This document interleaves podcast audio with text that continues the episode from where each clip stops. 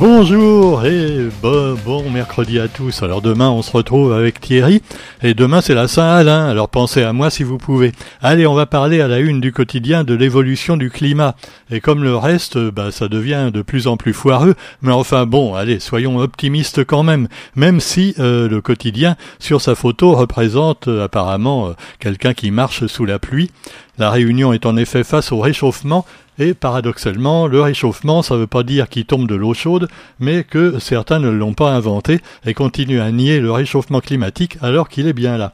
Vagues de chaleur et pluies torrentielles, épisodes de sécheresse, tempêtes tropicales beaucoup plus intenses, les climatologues, nous dit le quotidien, décrivent comment l'océan Indien et la Réunion seront affectés par des changements climatiques affectés par les changements climatiques et infectés par le Covid. Et là aussi, ben, on en parle comme toujours. Et euh, quelques rappels à la prudence, même si, même si, évidemment, on sait qu'à la Réunion, ça commence à baisser nettement euh, le nombre d'hospitalisations et euh, de décès, qui le décès reste stable quand même. Hein.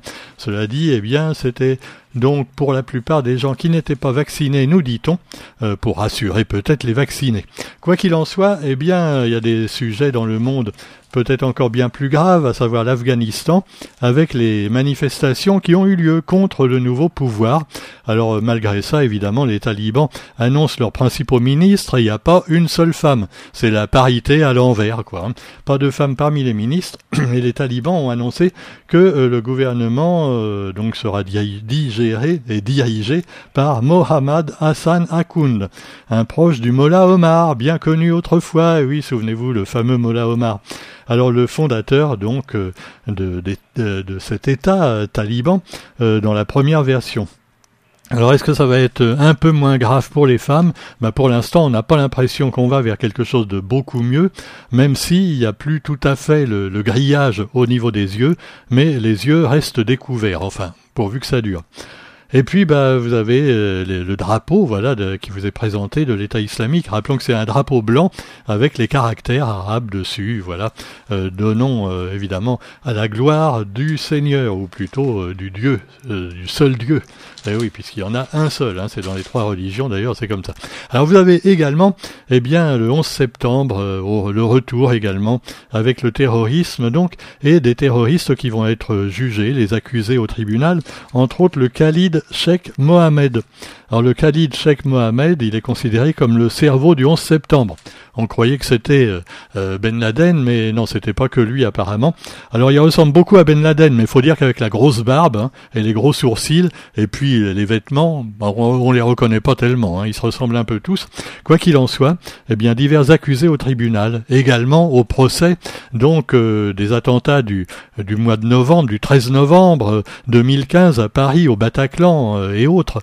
Et là aussi, le procès a commencé et est décrit par vos journaux avec également euh, des fous de Dieu qui sont donc euh, accusés, même si les vrais coupables, enfin les, principaux coupables ont été tués par la police ou se sont immolés eux-mêmes, euh, il reste quand même des complices. Alors évidemment, ils vont tous dire ah mais nous on savait pas qu'ils voulaient faire des attentats, on n'y est pour rien. Ben voyons. Pendant ce temps-là, dans les pays du Moyen-Orient, il y a aussi des, faits quand même où on voit que l'Occident n'est pas tout à fait innocent. Hein. Bon, on le savait déjà avec les, tout ce qui a été fait par les Américains et d'autres États occidentaux en Afghanistan, en Irak, euh, voire autrefois en Iran, mais finalement, euh, ils amènent plutôt le caca qu'autre chose souvent. Et euh, il y en a également qui sont complices des terroristes, carrément. C'est ainsi que l'entreprise Lafarge, bien connue pour son béton, eh bien, est prise dans une affaire hors norme. La Cour de cassation a renvoyé devant la justice un débat sur la mise en examen du cimentier Lafarge pour complicité de crimes contre l'humanité.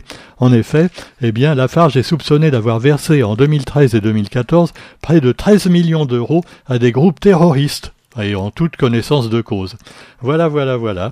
Et c'est pas fini. Hein. Il y en a encore sûrement maintenant qui font pareil dans certains pays euh, sous-développés ou en voie de développement. Voie de développement d'ailleurs qui n'arrive jamais bien souvent. Et puis l'environnement, je vous le disais, voilà, les ONG mettent la pression pour l'accès de, tous au COP26 sur le climat. Évidemment, euh, les pays riches vont dire non, non, euh, on a, on peut rien faire, euh, faut continuer à consommer, consommer de plus en plus. Pendant ce temps-là, vous avez l'état d'urgence sanitaire qui continue et qui n'est pas prêt de finir si on continue les conneries.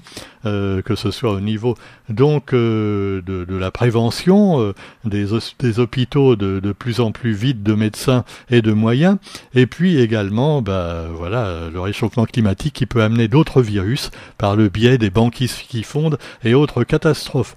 Mais cela dit, l'Assemblée nationale a donné un premier feu vert à une prorogation jusqu'au 15 novembre de l'état d'urgence sanitaire dans plusieurs territoires ultramarins.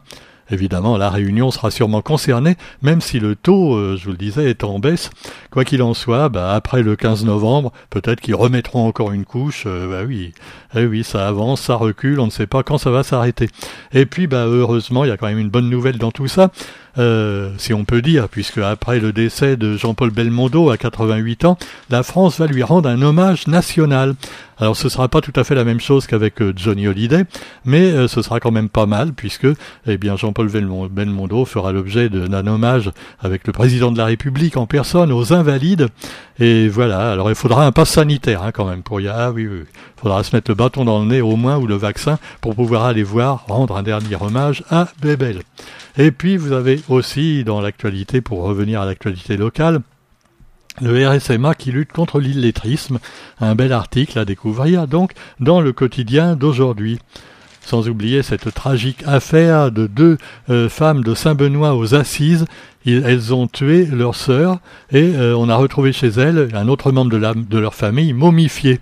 Alors elles avaient gardé le cadavre pendant 20 ans chez elles, non pas seulement pour toucher les allocations, mais également bah, elles espéraient, soi-disant, qu'un sorcier pourrait la ramener à la vie. la momie, l'affaire de la momie, c'est tragique-comique, mais c'est surtout tragique. Voilà encore des gens qui étaient probablement pas très bien dans leur tête. Et puis, bah, malheureusement, à La Réunion, les femmes subissent encore plus de violences qu'en métropole. C'est une enquête violence et rapport de genre qui euh, nous le dit dans le quotidien également d'aujourd'hui.